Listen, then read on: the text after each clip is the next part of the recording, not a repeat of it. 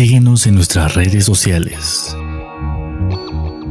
En Twitter como arroba acústica-radio. En Facebook como acústica radio. Y suscríbete a nuestro canal de YouTube, en donde podrás seguir nuestras transmisiones en vivo. Dale voz a tus sentidos.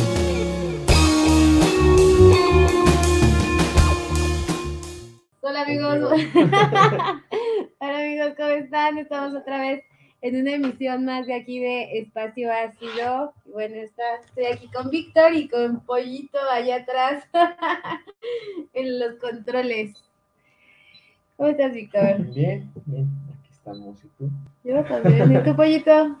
Bien, bien, aquí este, estás detrás de cámaras por el momento. Ahorita está, está Pollo en muda, así como, como no quiere aparecerse en la cámara y bueno, lo escucharemos desde allá atrás. Hay que dar las instrucciones. El jefe. Hoy, este, bueno, hoy les tenemos un tema muy interesante, creo que, bueno, viene muy ad hoc con el, con, con el mes también, o con las fechas que pasamos la semana pasada, que no transmitimos, por cierto. No pregúntenle acá a Pollo y a Víctor por qué, pero bueno. este, queremos hablar de lo que son las fobias, los miedos y bueno, y las filias. Sí y, dirán, bueno, si nos alcanza el tiempo, pero bueno, es un intro para que lo vayamos platicando por lo menos dos, tres programas, porque es, un Ujú. tema, es un tema bastante amplio. Creo que es importante, este, dirán que por qué filias, o sea, ¿qué tiene que ver la fobia, la- el miedo y la filia? Pero creo que es algo que va muy relacionado, ¿no? Si ustedes ven o si ustedes se acuerdan, claro que sí. Sí. Acá me va a decir que no, por supuesto, siempre me va a decir que no, pero bueno, si ustedes ven, Freud habla mucho y va muy encaminado la parte de la fobia con la filia. Pero bueno, eso lo vamos a ir platicando a lo largo del programa y es algo muy, muy interesante, cómo, cómo a final de cuentas se van relacionando, ¿no? Sí, Entonces, este, yo de que... ¿Tú qué piensas, Vic? A ver, ¿De cómo se van relacionando? pues sí, ¿qué es la... ¿Qué, qué? Bueno, principalmente empezar con que el miedo, es- es- tú dirás que no, pero es una de, lo- de las emociones principales, ¿no? Eh, según varias teorías, pues el miedo nada más eh, se encuentra en nosotros para hacernos, pues, eh, so- sobrevivir y ver cómo nos podemos comportar ante ciertas situaciones que nos pueden provocar esta emoción. No dura mucho, el miedo no dura mucho, no es como un- una emoción como lo sería la tristeza o la felicidad, de hecho es una emoción muy espontánea, sin embargo también está muy de la mano de lo que sería la sorpresa, ¿no? Que, que es algo muy interesante desde la perspectiva que tú lo dices. Tú dices que yo voy a decir que no, por supuesto que voy a decir que no, porque lo habla más desde una perspectiva fisiológica. Y también es interesante. Claro. El miedo se genera a través de eh, tener contacto con un estímulo aversivo donde el sujeto siente peligro y entonces vamos a generar o vamos a segregar dopamina, este, dopamina, ay, a mí la dopamina, vamos a segregar eh, adrenalina y noradrenalina, que son las que controlan el sistema este, parasimpático, y el otro se me fue el nombre. Es el parasimpático y el, simpático. Entonces, este, estos, estos, que es el sistema nervioso autónomo, estos sistemas sirven justamente para regular las emociones o para regular estas situaciones y que justamente no se disparen. ¿Por qué? Porque en una situación así de miedo, de asombro, peligro. de peligro, vamos a generar muchas sustancias y, por ejemplo, mucha gente dice, es que se, tu- te, se te subió el azúcar, ¿no? Y por eso te enfermaste. No es tanto así, sino que desde estos sistemas pues no ha sido como controlada esa parte y se disparan muchos neurotransmisores y bueno, llega a descompensar la parte del sistema nervioso central. Esa es la explicación neurobiológica del miedo. Yo no estoy muy de acuerdo. y no porque diga, ay, sí, yo, los, yo, yo digo y Pues, punto, es que- ¿no? Hay- claro, hay diferentes perspectivas, sin embargo, eh, bueno, creo que la biológica, la, esa parte tiene mucho que ver a ciencia cierta, ¿no? A algo que ya realmente pues pasa dentro de un organismo y es muy natural que pase. pero también están las otras perspectivas más psicológicas, donde eh, pues obviamente cada individuo actúa de manera diferente a ciertas situaciones de miedo, de riesgo, y que probablemente eh, conlleve a un tipo de trastorno, ¿no? Bueno, y bueno, y desde la parte yo quiero que hablar desde esta parte también de la perspectiva psicoanalítica, ¿no? ¿Qué es el miedo desde el psicoanálisis? Porque no tiene nada que ver con lo que acabamos de decir. Sin embargo, forma parte del sujeto y forma parte de lo que está ahí. El miedo en el psicoanálisis o dentro de esta teoría es un significante, es un significante al que, eh, le, que le afecta al sujeto y que le imposibilita o que le impide hacer cosas. ¿Por qué? Porque es un significante, porque de acuerdo a su historia de vida, este, ha, ha sido negativo y ha sido aversivo, por lo mismo eh, se ha quedado introyectado en la psique del sujeto y entonces tiene que ser así, ¿no? Tiene, eh, paraliza al sujeto. Por ejemplo, eh, un ejemplo súper claro, un texto súper claro que creo que siempre se los han diciendo y se los recomiendo a todo mundo, es el de los que fracasan cuando triunfan, que, es un texto de Freud, obviamente. Y es un texto súper pequeño, eh, pero es muy interesante porque justamente habla de cuando eh, las personas le tienen más miedo al éxito que al fracaso. ¿Por qué? Porque estamos acostumbrados a vivir una vida mediocre, a fracasar, a no hacer cosas, a no disfrutar, a no salir de la zona de confort que hablaría Freud. Y eh, los que se atreven a salir, pues eso causa angustia, causa miedo. Entonces el miedo es esta parte que me impide hacer cosas, ¿no? ¿Tú qué piensas, Pollito? Sí, sí, sí. No, vamos a compartir por último. Recuerden seguirnos en las páginas, en las redes. Este, vamos a compartir en el programa. Ahorita ya vamos a, a, a pasarlo. sí, entonces, bueno, este. Recuerden compartir todo este, este programa, recuerden darle like a Acústica Radio, a Espacio Ácido en todas sus plataformas, en Instagram, Facebook, Twitter, Instagram, este, Spotify, Deezer, por ahí en Apple también. Apple Podcast. Y también, bueno, ahí vamos a estar compartiendo este programa en nuestras redes sociales. Y bueno, vamos a continuar Para que también nos ayuden a compartirlo. Así es. Entonces vamos a continuar con este, este programa pues, especial que es de, dedicado miedo. al miedo. Que, pues, es dedicado al terror. Entonces, este, bueno, pues ya ahí andamos. Bueno, eh, ahorita mencionaban de lo que escuchaba porque estaba por allá. Estaba muy ocupado, estaba disculpen, muy ocupado, disculpen al, al, señor este controlador. Ah, no, de los controles. Entonces, eh, habíamos, bueno, estaban mencionando que, eh, bueno, la, el miedo se deriva también muy de, de una parte muy biológica, ¿no? Uh -huh. En la cual, pues, bueno, o sea, yo siento y creo que sí tiene, o sea, sí, en cierta parte sí hay razón, ¿no? de que la, el miedo se puede desatar de algo que a lo mejor, pues, eh, en una situación muy, digamos, extrema, ¿no? Digamos que nos digan un asalto, ¿no? Que, que pues, de repente eh, nos paralizamos, nos bloqueamos, no sabemos si, si gritar, correr, este, o defendernos, porque a veces eh, hemos escuchado anteriormente que, que, las personas se llegan a defender, ¿no? Ahora sí que en defensa propia, y, y, pues llegan a, a, ser heridos, ser golpeados por simplemente defenderse, pero esa es su reacción, porque a veces eh, digamos, actuamos inconscientemente y, y, llegamos a correr y de repente decide, ¿cómo, cómo salté esa barda, no? ¿Cómo pude este, correr tan rápido? ¿Cómo pude tener tanta fuerza si yo no tengo ese, bueno, ese aspecto, ¿no? Que, que, que me pueda identificar. A lo mejor yo soy muy delgado y de repente, pues ya, ya levanté un carro, ¿no? Pero por puro miedo y adrenalina. Entonces, sí, en cierta parte creo que sí es importante mencionar que, que el miedo, pues sí nace muy biológicamente, pues es muy de nosotros, es muy, eh, eh, ¿cómo se dice? Ahí, Humano ahí y, yo en tengo, parte de instinto. Yo tengo sí, un debate sí. bien cañón, y es lo que decíamos hace ratito, ¿no? El, el miedo es una emoción o es un sentimiento, porque desde mi perspectiva, es un sentimiento. Ajá. Pero ustedes dicen que no, ustedes dicen que es una emoción porque genera Es que... y nace desde lo biológico. Entonces, Ajá, bueno, esa es una parte. Es, es entonces. ¿cómo, ¿cómo, podemos eh, catalogar o clasificar, digamos, el miedo? Ajá, bueno. Porque, perdón. Sí, sí. Ay, ya, me voy atrás.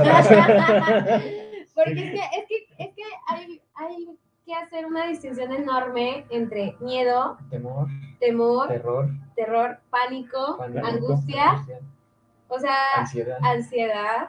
La gente dice, tengo ansiedad Tengo y no sabemos, que, que, o sea, realmente no sabemos qué está pasando. La gente dice, tengo miedo, pero no sabemos si realmente es miedo. Pasó, y lo vi mucho, lo escuché mucho, eh, cuando fue lo del sismo del 19, Ujú. Eh, la gente hablaba de todos estos conceptos, hablábamos de los primeros auxilios psicológicos, hablábamos de, de cómo poner atención a todo esto, y la gente te decía tantas cosas, pero jamás te lograba verbalizar qué sentía, porque la gente ni siquiera sabía qué chingados No, era el no miedo. No, o sea, confundimos, por eso yo les digo, el miedo es una emoción, es un sentimiento, y qué chingados es el pánico, y qué es el, eh, el terror, el temor, la angustia, o sea, creo que es muy importante eh, ir definiendo todo eso, irlo como, como siendo muy puntuales, identificando para ir sabiendo qué es lo que real- realmente siento, y que e incluso las fobias, y Dicen, es que le tengo miedo a las arañas, sí, güey, pero tenerle miedo a las arañas no es una fobia.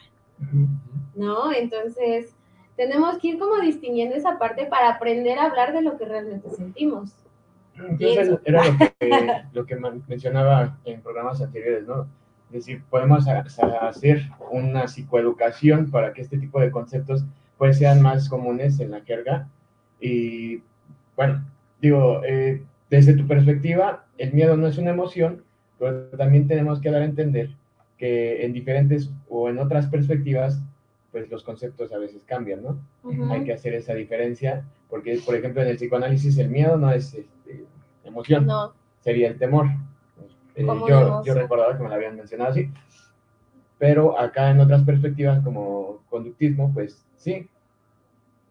Entonces, ah, tal vez perdamos un poquito de más tiempo eh, eh, sacando algún tipo de psicoeducación, pero creo que pues vamos, ¿no? O sea, que vamos generando mejor, eh, pues como ellos lo puedan entender y como se pueda facilitar más. ok. Así, sí es. Y yo creo que, o sea, lo, lo que ahorita mencionaban, sí, o sea, y aparte, eh, digamos que puede ser algo muy biológico, también puede ser, como mencionabas, eh, pues puede ser un trauma, puede ser algo de historia de vida, en la cual te haya marcado, pero a lo mejor no recuerdes, no puedas recordar.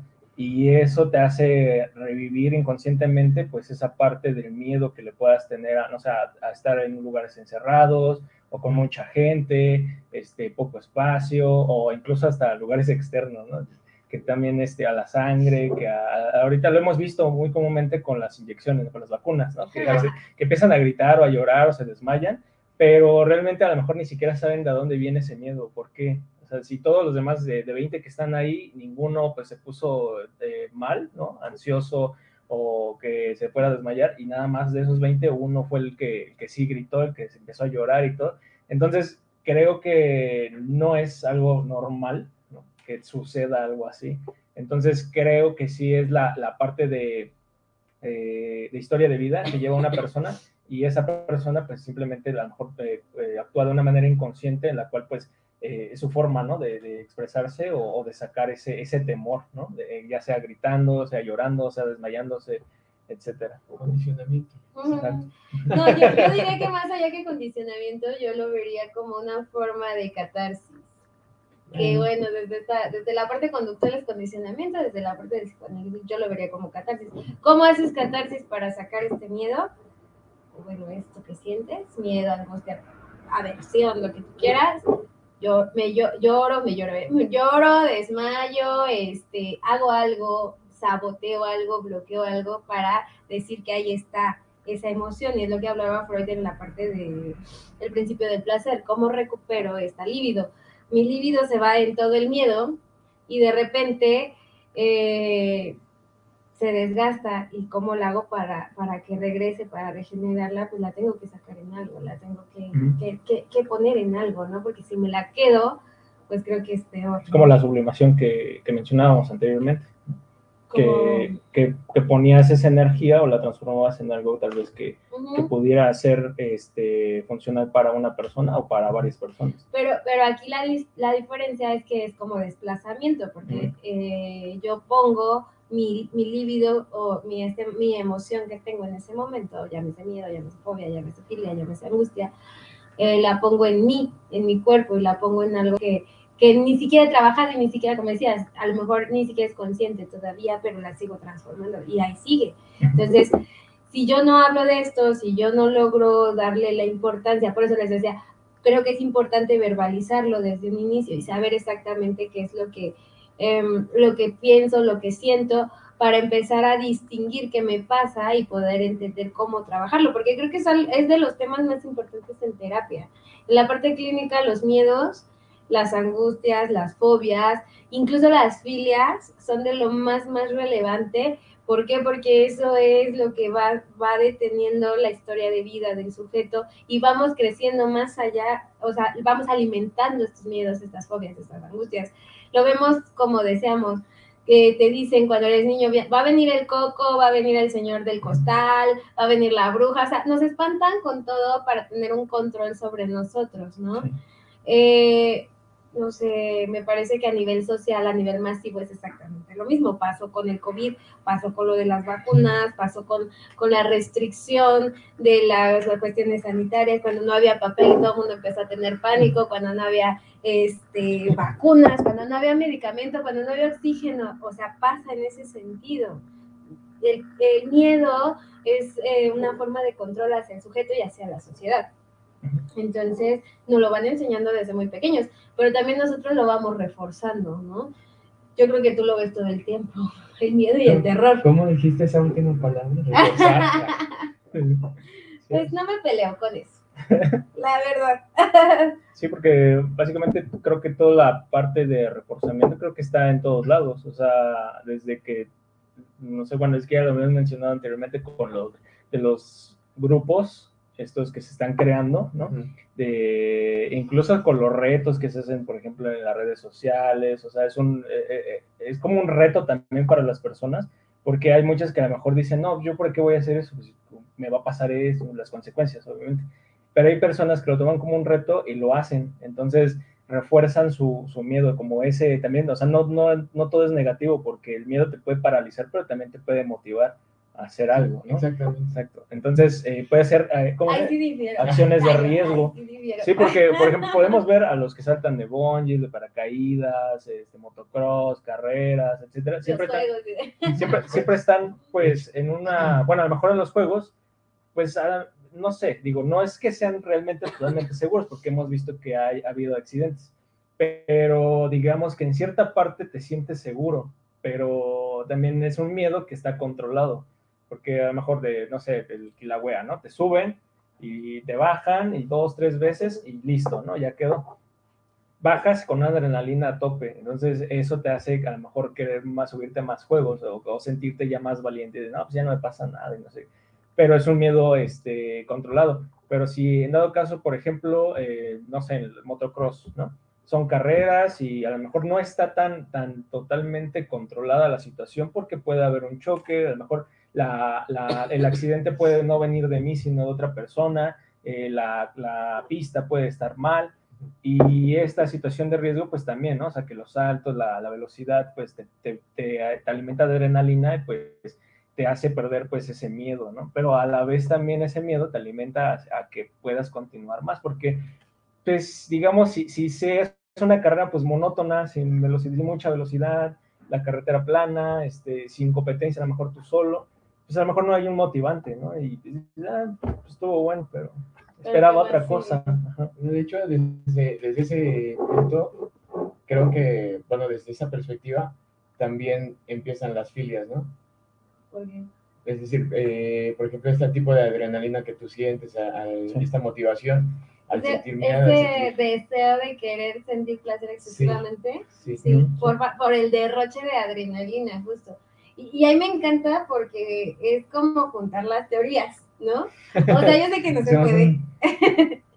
Pero, pero si le buscamos la explicación de todas las partes, así desde lo cognitivo, desde lo neurobiológico, desde el psicoanálisis, sí se puede, o sea, sí, hay como esa lógica, como de ese apoyo. Derrocho tanto la adrenalina y es tanto mi placer físico que eh, mi necesidad psíquica ya es, ya no me llena eh, una moto no, ya quiero sentir algo más fuerte. Es como las drogas, igual. O sea, yo empiezo con tabaco y digo, ay, güey, esto ya no me hace, ¿no? El, alcohol ya no me hace. Entonces empiezo, por eso dicen que la marihuana es como la puerta de entrada a las otras drogas o a las drogas más duras, porque es así como, como que te da placer, te da tantito placer, pero no es el suficiente placer como, como todas las demás. Entonces, como dices, sí, justo así pasa como con todas las, las filias.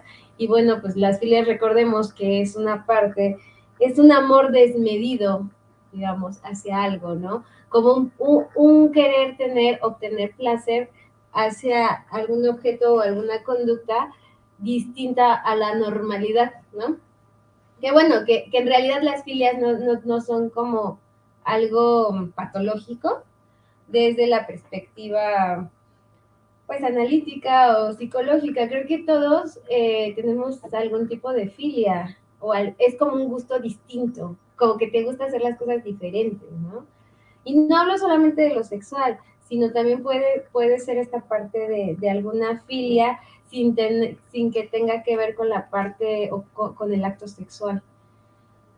Y es muy distinto a la parafilia, porque creo que la gente lo confunde y hablamos, tenemos una jerga bien rara, ¿no? Y, hablamos lo que sea, por eso yo les decía, es bien importante distinguir que si es miedo, si es angustia, si es pánico, si es esto, si es lo otro, porque no le damos la claridad a nuestro sentido. Aparte de que se normalizan las palabras, porque dices, ay, tienes fobia, pero ni siquiera se acerca a una fobia. Eh, sí. Exacto. Y no sabemos exactamente qué sea. Y, esta parte de las parafilias, creo que es importante entender que ahí sí ya hay un, ya es fuerte donde ya vamos o, violentamos, digamos, estamos eh, usando a una persona, le estamos lastimando a una tercera persona, ya sea animal, persona o bueno, pues no podría ser, pero, pero bueno, estamos lastimando a un tercero, ¿no? Esa es la diferencia entre las filias y las parafilias las personas oímos filia y decimos, no, no mames, está enfermo, ¿no? Y no es así, o sea, las filias tienen una explicación igual desde el significante, desde la historia de vida. Cada quien tiene como esta parte de gusto o apego hacia otras cosas. y es algo muy personal. por supuesto, y ya no involucra Depende de mi historia de vida, sí, por supuesto. Cuando ya es la parafilia es cuando yo ya le quiero hacer daño o puedo, puedo hacerle daño a otra persona, ¿no? Como y ya existe como esta agresión, esta, este, no sé, este abuso. Entonces, digamos, para dejarlo en claro, la parafilia es algo más personal, algo más íntimo. No, la parafilia... Más bien la filia sería algo más personal. Ah, ok, sí, porque ahorita sí. Bueno, entonces la parafilia sería algo más personal y la parte de la filia ya sería la, agresión. No, porque sí, lo volviste a decir. otra vez. Otra vez. Porque ahorita lo mencionaste igual. De hecho, desde la parte etimológica es muy claro. La filia es como ese amor propio. Ajá, sí, sí. De filos, ¿no? Eh, la, la, la, filia es esa parte donde yo tengo ese placer, ese gusto hacia algo más y solo es por satisfacción. Y está bien. Sí. Es raro, pero está bien. Perdón. No es el tema de... Y la parafilia es cuando yo ya cometo acciones que tengan que ver con un otro o que lastimen a un otro, ¿no? Como por ejemplo cuando ya hay una agresión, cuando a lo mejor mi fetiche ya involucra a un otro, pero ya lo quiero lastimar, ¿no? O sea, tiene que ver con que a huevo lo quiero tener pero porque es mi fetiche. Sí, ya es, ya es una, se convierte como en una obsesión también, ¿no? También, sí. Entonces, si yo ya estoy agrediendo, lastimando a un otro, ya se vuelve parafilia. Entonces, eso sí ya tiene que ver como con la parte de... le voy a contar una anécdota. Esto sí pasó y una vez allí en el trabajo... un amigo va a decir... bueno, no, ni, siquiera amigo, era un conocido, bueno, ni siquiera conocido. Obviamente era un, este, de los clientes que van a adquirir pues el, el servicio de producción y todo esto. Entonces, este, pues ya sabes, ¿no? Pues fue la persona y fue este, pues adquirir el servicio de producción, le solicitó cámaras, luces, así, pero pues, digamos por algo más pequeño, ¿no? Como un comercial o algo así. Y llegamos y era una casa ahí este, en la Roma, y pues ya sabes, ¿no? casas pues grandes, esas casonas, y, este, y llegamos y pues el señor yo creo que unos 60 años más o menos por ahí. Y, vivía, pues, sí, pues, tal vez, vivía solo y tenía una hija, pero la hija ya de tener como unos veintitantos años. Nomás la vimos una vez que entró y salió, ¿no? Así como para ver qué, qué pasaba, ¿no? Yo creo que no vivía ahí, no sé.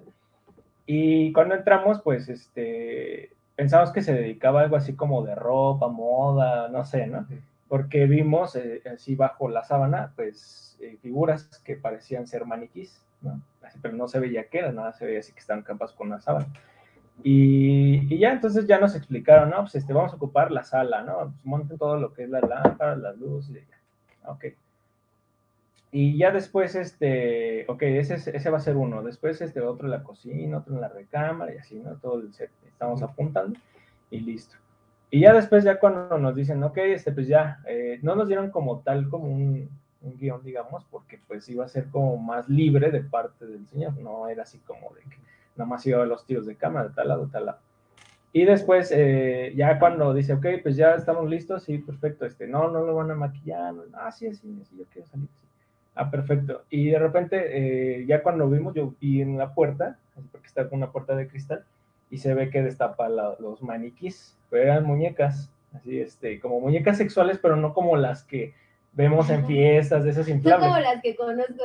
Como las que conocemos todas. Yo nunca he visto una muñeca inflable. ¿No? Sí, son muy comunes, ¿no? Las fiestas esas inflables. de las inflables. Bueno, pero, este, pero esta, esta muñeca, o estas muñecas, o sea, realmente parecían maniquís. Sí, son como de cuerpo completo, ¿no? Ajá, pero, pero no, no así como, como maniquís de, de, ropa que normalmente vemos, ¿no? Que son todos totalmente blancos, o ah, que nomás están como tiesos, ¿no? Así como que nada más se mueven. Estos sí estaban como realmente articulados, o sea, hasta las manos estaban articulados, este, el cuello, los ojos y todo, o sea, entonces saca a una de estas muñecas, pero pues ya estaban pues este, producidas, ¿no? O sea, ya vestidas, peinadas y todo. Y pues se sienta y le hace, le empieza a hacer una entrevista, pero se, vio, se vio muy, no sé, te saca de onda porque, ajá, entonces como de, ¿qué, ¿qué, onda, no? ¿Cómo le va a contestar? Hasta pensamos que, no sé, era un robot o algo así, porque le preguntaba tal cual una persona.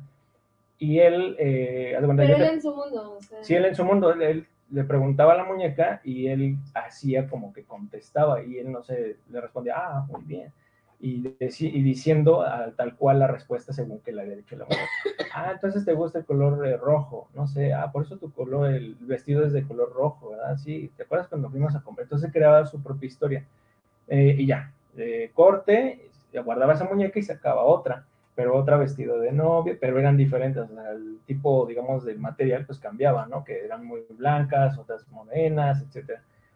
Entonces llega un momento en que ya cuando es de la habitación, este, normalmente, yo no vi nada ahí, pero porque nada más entraron como un reducido número de personas, nada más fue el camarógrafo, la luz y el del audio, eran tres, y en todos los demás sets éramos hasta ocho. Entonces pidió como privacidad, pues nada más estaban ahí, y pues ya cuando pues nos, nos dijeron así como que este, muy discretamente que pues digamos que tuvo como intimidad con las muñecas. Y pues ya así como que sí salimos, pero sí quedamos así como, pues, ¿qué onda? lo grabaron? O... Sí, sí fue, fue grabado, pero haz de cuenta que pues la mayoría de las como producciones pues son este, pues, como marketing, comercial, y esto iba a ser como más personal para él.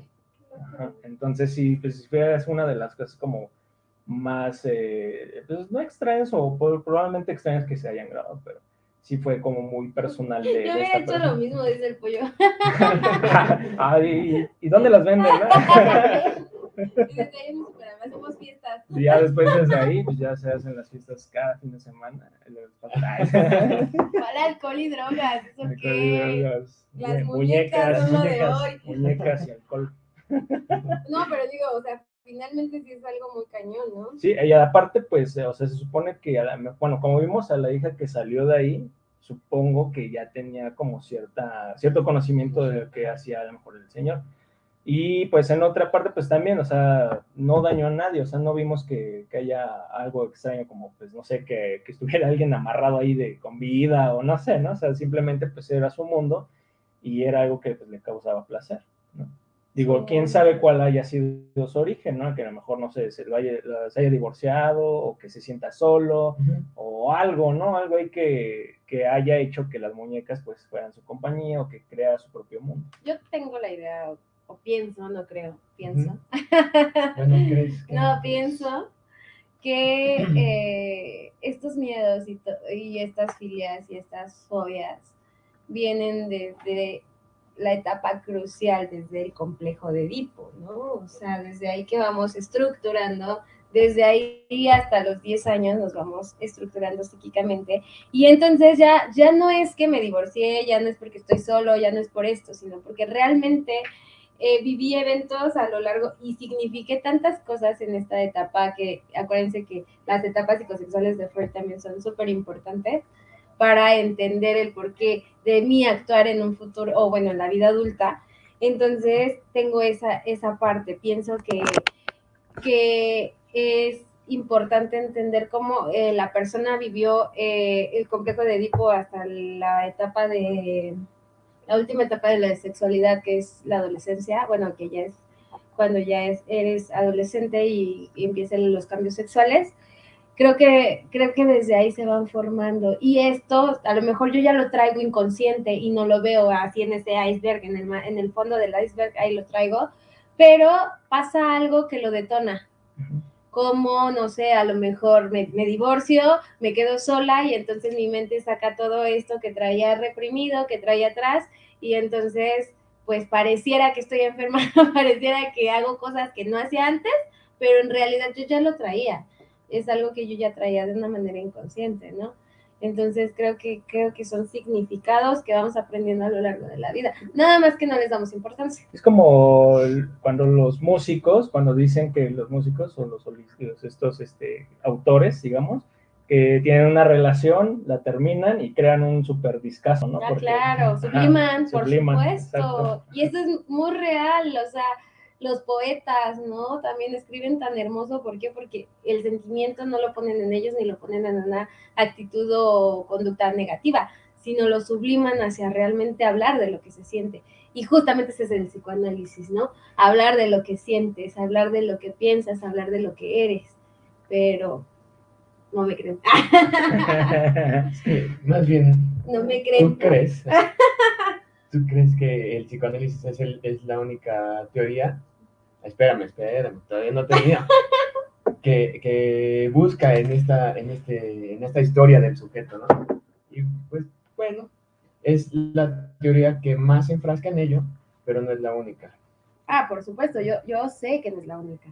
Y, pero entiendo que es de las primeras que dio aportes súper importantes a, to, a, a, todas las teorías psicológicas, porque el psicoanálisis sí, no es psicología. De los errores te aprendes, ¿no? no, por supuesto, tienes que tener bases súper sólidas para poder desarrollar algo, ¿no? Entonces, puede ser. yo puede ser. Gracias por el voto de confianza. Yo, yo creo que, que, es así, o sea, justamente te digo, el psicoanálisis no es eh, psicología. Psicología creo que está en otro plano, pero finalmente tenemos que eh, hablar del psicoanálisis para poder hacer psicología, para poder hablar de la psicología y para entender todos estos conceptos que traemos, ¿no? Eh, fobia, filia, miedo, no son conceptos, creo que ni de psicoanálisis, creo que habían teorías que hablan desde antes, antropología, historia, este, filosofía. filosofía. O sea, tenemos todavía teorías más viejas que, que, abarcan estos conceptos, pero creo que todas estas ciencias sociales se, se juntan para darnos pues un saber a cada quien, ¿no? Para, y para, porque aparte los, lo entendemos distinto, no es lo mismo lo que yo entiendo por fobia a lo que tú entiendes a lo que entiende Pollo o, o a lo que entienden los demás, ¿no? Yo digo que es, es una, yo digo que es una banda de rock. por supuesto, no hay, no hay mejor ejemplo. a ver, por, platícanos, ¿por qué? Digo, ¿Qué? a lo mejor nosotros te entendemos, ¿por qué una banda de rock? Ah, no, pues yo, hay, hay una banda muy famosa también, ¿no? Fobia. Es como ejemplo, podemos empezar desde ahí, ¿no?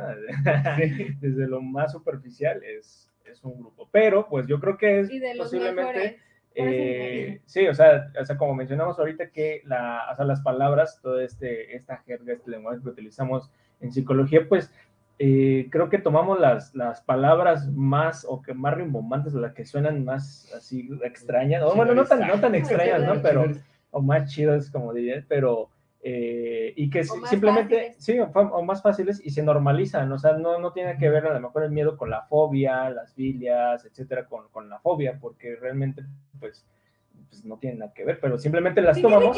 No, bueno, sí, tienen que ver, pero, ah. pero están así como muy distantes, o sea, sí es como un primo lejano tal vez, pero pero se toman esas palabras y se normalizan y ya, este, ¿qué tienes fobia al, a los juegos mecánicos? No, pero nada más es miedo, o sea, no sé qué va a pasar, nunca me he subido.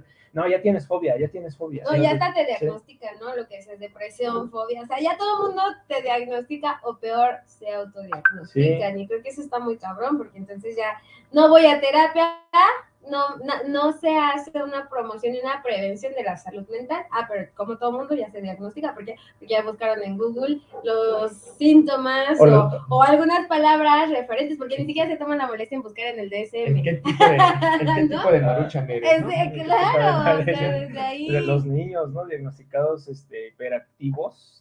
Yo no creía eso, te lo juro. te lo juro que, o sea, para todo es, es que, o sea, no sé, te distrajiste tantito, o sea, viste la mariposa volar por ahí, de repente, ah, ya tienes este... Es que yo me acuerdo que antes teníamos esa libertad en la escuela de hacer lo que queríamos, éramos como más libres y ahora no. ahora, bueno, yo siempre he sido muy libre y ahora todo, como tú dices, es TDA. O sea, no te muevas porque ya tienes TDA y si el niño te saca 8 tiene TDA. y aparte lo diagnostican personas que no son... Eso también es súper grave. ¿no? Lo diagnostica una licenciada en pedagogía que creo que no tiene los conocimientos ni la autorización legal ni clínica para hacer un diagnóstico. Y eso es gravísimo porque aparte pues como el metilfenidato es súper popular pues recetan hasta le hace la receta. ¿por qué? porque tiene una licenciatura. Mm, por algo sí hizo muy popular exacto o sea y, y el metilfenidato es carísimo.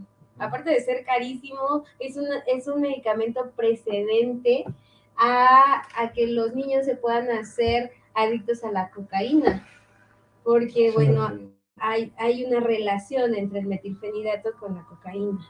Y ese era un debate muy fuerte entre los médicos con los que veían la salud de los niños, ¿no? Pero bueno, finalmente sabemos que el monstruo de la, perdón, el monstruo del fármaco es grandísimo. Pero bueno, empiezan las malas praxis desde ahí, justamente, desde que te diagnostica alguien que no tiene la formación clínica, ni clínica, ni, ni, este, ni profesional para poder eh, diagnosticar. La parte médica es súper importante y parece que se la pasan por donde quieren. Yo apenas esta semana, no me acuerdo, platicaba con dos pacientes nuevos que, que llegaron y me decían que su psicólogo anterior les recetaba clonazepam para la depresión. Digo, es algo que no nos espanta porque creo que estamos acostumbrados, ¿no? A, ver estas malas praxis de las que hablábamos en programas anteriores, pero se me hace terrible, se me sigue haciendo terrible que los, los psicólogos se sigan pensando que pueden recetar y recetar fármacos y recetar ese tipo de cosas en un mal diagnóstico, porque si tú vas, como decías ahorita, solamente porque un día me dio el bajón y me sentí triste y lloré, ya me va a decir, es que tienes depresión, tómate los clonas, ¿no? O sea, creo que está muy cabrón. Te mejor un Milky Way. En tu chocolatito, esto te va a ayudar. No, porque engordo. Y el clon no me engorda. No me engorda. pero, válido. Más que una chela, un, un caballito lleno de tequila. No, es que es clona directa. Pero, pero, se me hace súper grave, o sea, de verdad, ¿cómo, ¿cómo hay profesionales, bueno, que se dicen profesionales y aparte creo que hasta cuelgan sus diplomas en su consultorio, eh, se, se, hacen así como se dicen profesionales y en realidad sus praxis son terribles antiéticas, justamente. Entonces, pues a, mí sí me daría fobia eso. o me da fobia que eh, lo que estamos En la fobia, pues, eh, pues es, es la, también como el conjunto también de la ansiedad, bueno, que se puede sentir la ansiedad en un estado, pues, así bastante vulnerable, vulnerable tan choqueante que, que o sea, te puedes, puedes gritar, puedes llorar, puedes, o sea, te puedes estar porque estás en un mundo, digo, un mundo, en una línea, digamos, en donde si estás aquí abajo, estás controlado, ¿no? Puedes controlar tal vez ese miedo, puedes caminar, puedes todavía a lo mejor eh, articular palabras, pero ya una vez que pasas esta parte, ya te paralizas, ya no sabes ni qué dices, eh, ya te, te malviajas, ya te puedes hasta incluso perder la conciencia, no te desmayas solo por decir. Y yo decía que, que la fobia tiene eh, la relación con la filia, ¿verdad? Porque eh, es como el contraste. La filia te habla como esa parte de amor. Amor. de amor. De amor. no me va a sonar muy payaso. de, de amor y amor, eh, amor y, y la, la, fobia tiene como esta parte como de eh, aversión, ¿no? Como que está el contraste total, pero finalmente la libido ahí está, en la misma línea. Nada más es dependiendo cómo lo vayamos enfocando o, o cómo lo vayamos sacando. Pero si se dan cuenta, las dos nos paralizan o las dos nos enajenan. Entonces, eh, el efecto o o el recorrido de, de, la libido, de la filia o de la fobia es exactamente el mismo. Nada más que uno es aversivo y el otro es placentero, digamos, o, o demasiado placentero, pero están en los extremos. Incluso, algunas veces, bueno, no hablo de fobia, pero hablo de miedo, de terror. Causa, pues, esta parte de placer, ¿no? Es decir, por ejemplo, en esa... A mí no me da placer, o sea, yo puedo ir a Six Flags y no me meto a las casas del terror por ni madres.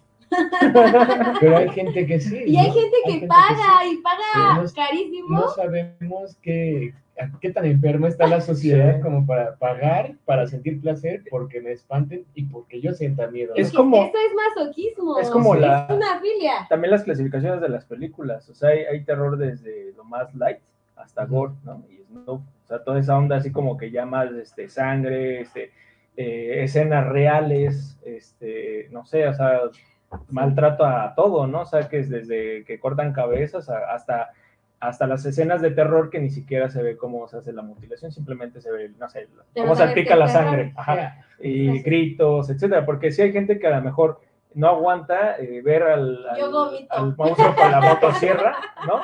Y pues a lo mejor ya estás gritando, ¿no? Porque ves a monstruo con la motosierra, pero realmente no ha hecho nada, simplemente ves que te está persiguiendo o que, o de repente como dicen estas escenas de, que volteas y de repente ya está ahí.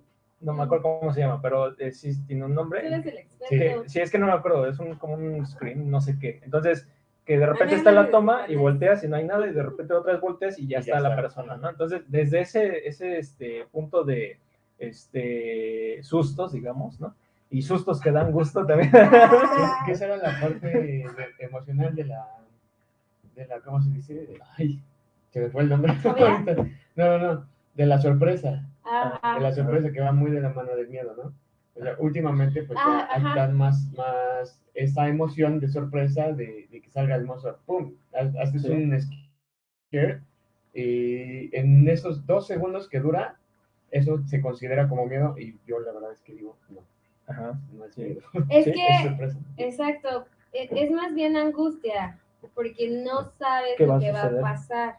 Me, me, da algo que no identifico, pero que lo, lo identifico un poco como que es negativo porque no sé qué va a pasar. ¿No? Entonces creo que es angustia. Pero es que también eh, esa parte de que siempre te han dicho que, que está mal, digo, sí está mal, a lo mejor pues, en las películas, digamos, es asesinar gente, este, que los ¿Por, qué está, ¿Por qué está mal asesinar a la gente, no? O sea, pero realmente, o sea, sabes como... La ley no importa. como, como mencionas de que ya sabes lo que va a pasar o no sabes qué va a pasar, porque hay, hay partes donde dices, nah, ese güey ya, ya lo mató, ¿no? Ya lo malo al que va a alcanzar y lo va a matar, pero ahí estás viendo a ver cómo lo matan. ¿No? O sea, te esperas a que, no sé, lo motive, ¿no? Sí. Entonces, yo creo que esa parte filias, finalmente. ¿Se dan cuenta cómo son filias? el sadismo y el, masoquismo y el sodismo, como quieran llamarlo, eh, son filias. ¿Por qué? Porque les da placer.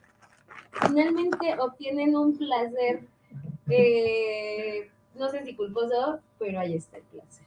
Porque sabes que a lo mejor no está bien, sabes que te va a generar otra cosa, sabes que hay un contexto raro, turbio, diría Leo, pero ahí estoy porque me va a dar placer. Pero también es, muy normalizado. Ese, ah, claro, y más en estos tiempos. No, o sea, más como en este tipo de, generación ah, que existe, que ya es la generación de Mazapán, aunque digan que no. Eh, o sea, que todo impacta. Y es así como, es que los memes son increíbles, ¿no? Que, o sea, así como, que todo, todo es nuevo para ellos. Entonces sí, piensan que como que la Tierra se hizo desde que nacieron, ¿no? Y ya, no hay más atrás. Nosotros atrás no, no teníamos nada, ¿no? O sea, no había... Pero sí, o sea, es, es como esa parte. En estos tiempos me refiero a esta generación donde todo lo normalizan, donde todo es como esta parte de eh, estándar y, y, bueno. Sí, y aparte de que, la, o sea, en esta situación como de las películas de terror, eh, o sea, yo creo que ahí podríamos hacer la, la medición, ¿no? De, qué, qué, tan, a lo mejor, qué tan puede, puede ser tan sádico a algo que a lo mejor puede, ser, te puede hacer sentir tan sensible, ¿no? Como ver que vacunen a alguien y todo, ah, puede ser, ¿qué tal eso? sí. Eh, sonará muy loco, pero sí hay gente, sí. Sí, y hay gente que pues realmente, o sea, como dices, a ti te da, puede ser asco, a lo mejor este, ver cómo destripan a alguien, ¿no? Ahí, bueno, o sea, pero la chela. la chela te das. Y, y hay gente que, que sí lo aguanta, pero a lo mejor no es miedo, sino a ti te causa asco, ¿no? Así como de bácala, ¿no? Es que, las tripas volar. Yo por eso decía que, que es importante definir que, en primera, que es una emoción y que es un sentimiento. Y después ir identificando qué es cada una, ¿no? Porque las emociones son meramente viscerales y los sentimientos ya tienen que ver con un constructo social y un significante y una historia de vida. Porque el asco es bien visceral, o sea, como tú, tú dices, yo veo una escena de sangre y me vomito. Sí, y además de que, por ejemplo, no se te pase, eh, vas al súper y ves, pues ahí también vas al mercado y ves las cabezas de puerco colgadas y es normal, ¿no? Pero en una película de terror, pues ya te lo pintan más con sangre y pues no, bájala, ¿no? pero ¿por qué no, te da miedo pasar por, donde está el carnicero? Yo no voy al mercado. Ay, mando a la. Mando a Leo. Mando a Leo. Y te dice, vi una cabeza de puerco colgada, mamá. Y apuñalada con un picayelo. con el desarmador. Con el desarmador. Y ya es normal, puede tomarlo normal, ¿no? Puede normalizar. Aparte, en este, en este contexto de la normalización y del miedo y de las fobias y de todo esto, a mí, a mí en lo personal eh, es, es, un tema o me llama mucho la atención la parte, por ejemplo, de, del, del narco, ¿no? Eh, la narcocultura que se ha vuelto algo muy común, algo muy novedoso, algo muy fashion incluso. Todo el mundo quiere ser buchón y todo el mundo quiere ser buchona. Entonces eh, la gente, la generación que estamos hablando, ¿no? Porque ya habemos unos millennials que ya no. ¿no? Sí soy millennial todavía, ¿eh? todavía entro. ¿Verdad, Pollito, que todavía entramos? Sí, pero somos de los primeritos. Hasta lo dicen de, los, de, los, Pollito? De los, de los que nos hicieron bien. no. no, no, de verdad no. Ocho meses. Pero tú ya eres un modelo ya de otro año. no importa. Sí, pero. pero bueno, ya me, robaron la idea. De los buchones. Así que los buchones y todo. Eh, creo que, que, también esa es una forma como, como de ir naturalizando eh, la parte de la violencia y la parte de, de, los miedos y la parte de las fobias y incluso de las filias, ¿no? Que todo se va juntando. El, la narcocultura es un mundo increíble y no lo hablo porque esté chido sino porque es muy interesante el entender. como dice la palabra increíble, no crees que realmente, porque puede caer hasta lo absurdo. bueno, sí, a mí me ha pasado que yo luego he visto los documentales, lo que luego platican, y se me hace eh, tan increíble, o sea, que no se puede creer que, realmente pase algo así, ¿no? Y que puede caer hasta lo absurdo. Claro es ilógico, es absurdo y, y, y, cae en esta parte fílica y cae en esta parte incluso también de miedos de, de personas, o sea, hay, hay, muchas cosas ahí, pero lo interesante es que se normaliza y que la gente va creciendo con estas ideas, ¿no? Con estas ideas y con estos deseos y de, de pues como fílicos de, decir, sí, quiero ser buchona y tú lo dices y al rato tu sobrinita lo dice y así se va se va dando, entonces es como, muy, naturalizar toda esa parte también se me hace muy grave, ¿no? O sea, que, que no deja de ser súper interesante, es un tema como muy apasionante el entender todo este constructo, Ese mundo. ese mundo desde las historias, porque viene una historia de vida de una persona que lleva a hacerse súper chingoncísima. Sí, sí, porque, por ejemplo, ahorita ya están otras nuevas generaciones que a lo mejor ya no les tocó desde abajo, sino que ya nacieron con, con todo ese glamour. Con la ¿no? estructura y Ajá. con, con la responsabilidad de mantener nada más, Sí, ¿no? de hacer. Pues sí, es Sí, pero pues ahí mencionen cuál es su película de terror favorita. Iba a decir su fobia y su filia. Pero, no, pero, pero eso iba, eso iba. O sea, mencionen su película de terror favorita para saber qué tener, ¿no? Para saber qué tipo de maruchan son. Para qué tipo de malhechos son, exacto, y ya, se diagnostican ustedes solos. Sí, no nos pregunten, por favor. Si necesitan algo, solo terapia. Sí, a ver, tu película de terror favorita. La mía, no, tengo varias. Ah, La, la- la Bueno, que siempre la- ves, Las temáticas que no la me que siempre de ves. la que has visto así más de mil veces. eh, El amanecer de los muertos. Ah, pero la, la, La primera, segunda. ¿La segunda. Ok, ok. You. Ya, o sea, aunque sea que tenga tantito así coco o cuál, Coco. de que no tiene De esqueletos, ¿no? suspenso, De Suspenso. suspenso mínimo. No soy de cine del terror. ¿no? Pero hay- ah, debe de haber alguna así que, que- o alguna que tú recuerdes que hayas visto. La de mamá. La de mamá. Sí, me gusta. Ok, muy bien. Pero Y- bueno, no yo sé. igual yo creo que el amanecer de los muertos, la, pero no sé si la ya, primera o la un segunda. beso. Cierto. Esa y los otros, ¿no? Creo que es los otros. Los Ah, es lo que te iba a decir. Los otros es suspenso. Ya, pero sí la está vi, mira, no soy tan chillona. Si te digo, o sea, no todo es, es sangre y así, ¿no? O sea, puede haber eh, terror psicológico. Pero me parece Sí. muy buena la de mamá. Más que la de los otros, esa de mamá me encantó. Como por la parte del significante justamente que tiene con las niñas. Con las niñas, sí. Ujú. Sí, es como... Bueno, lo puedes ver de- desde esa parte analítica, pero ya desde la parte, eh, pues, escena, esceni, ¿cómo se ¿Escénica? diría? Escénica. Escénica, pues es muy cliché. Sí, ¿crees? me gustó. Uh, Pero de la parte analítica del, de- del discurso, sí. Sí, eso me parece súper, súper interesante. Digo, me gustó más que la de los otros.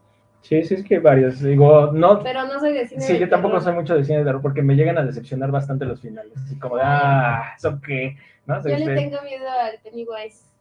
Sí, nunca, he visto, nunca, nunca he visto esa. Nunca, te Nunca vi, que nunca la he nunca visto. la vi. Nunca la he visto Yo completa. tampoco. Ni Star Wars, ni esas. No he visto como las, clásicas.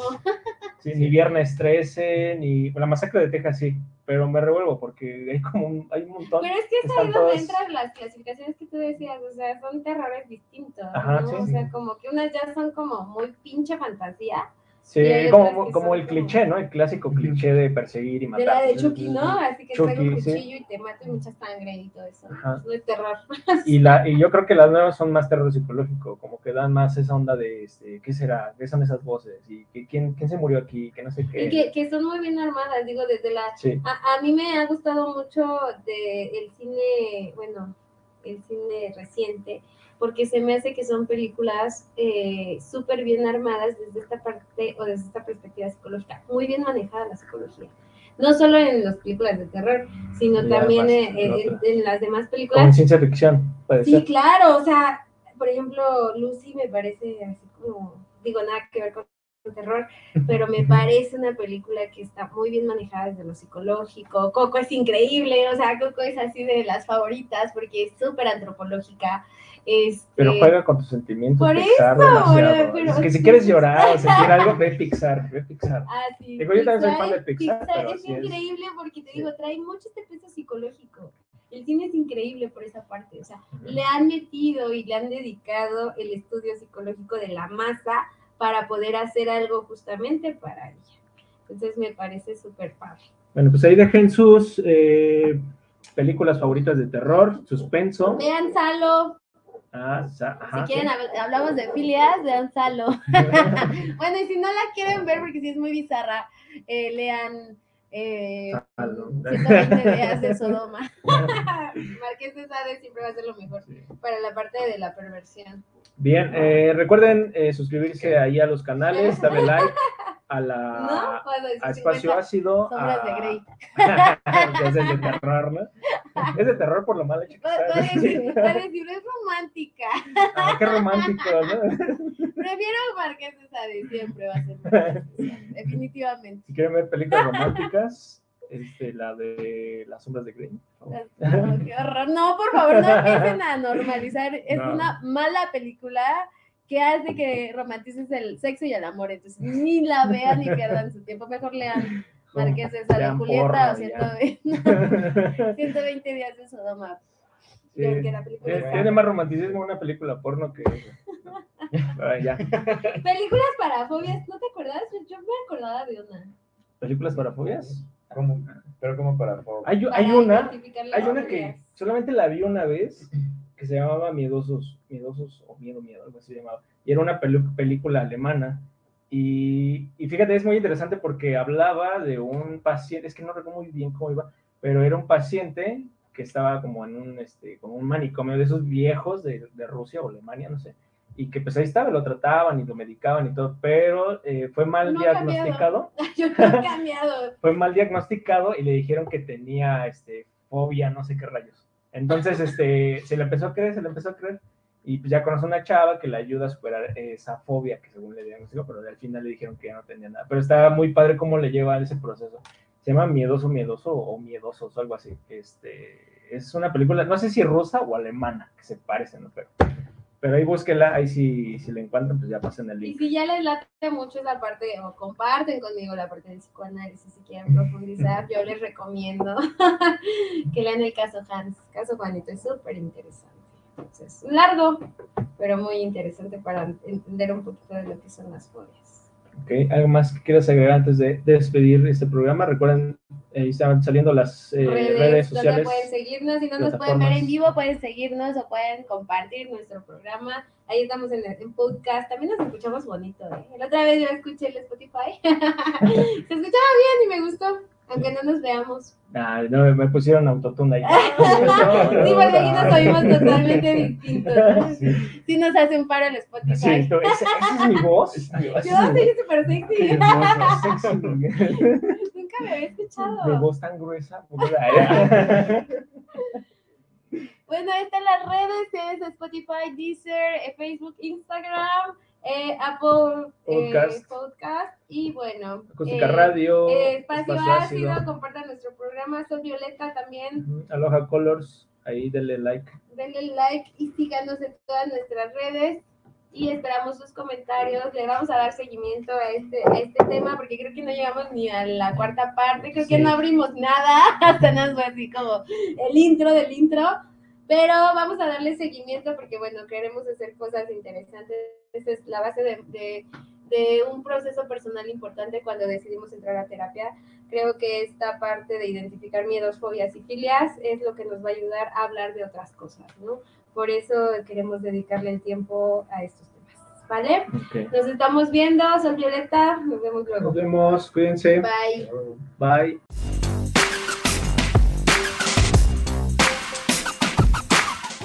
Acústica Radio en Twitter y Facebook, donde podrás encontrar tips y recomendaciones para mejorar tu estilo de vida. Acústica Radio, dale voz a tus sentidos.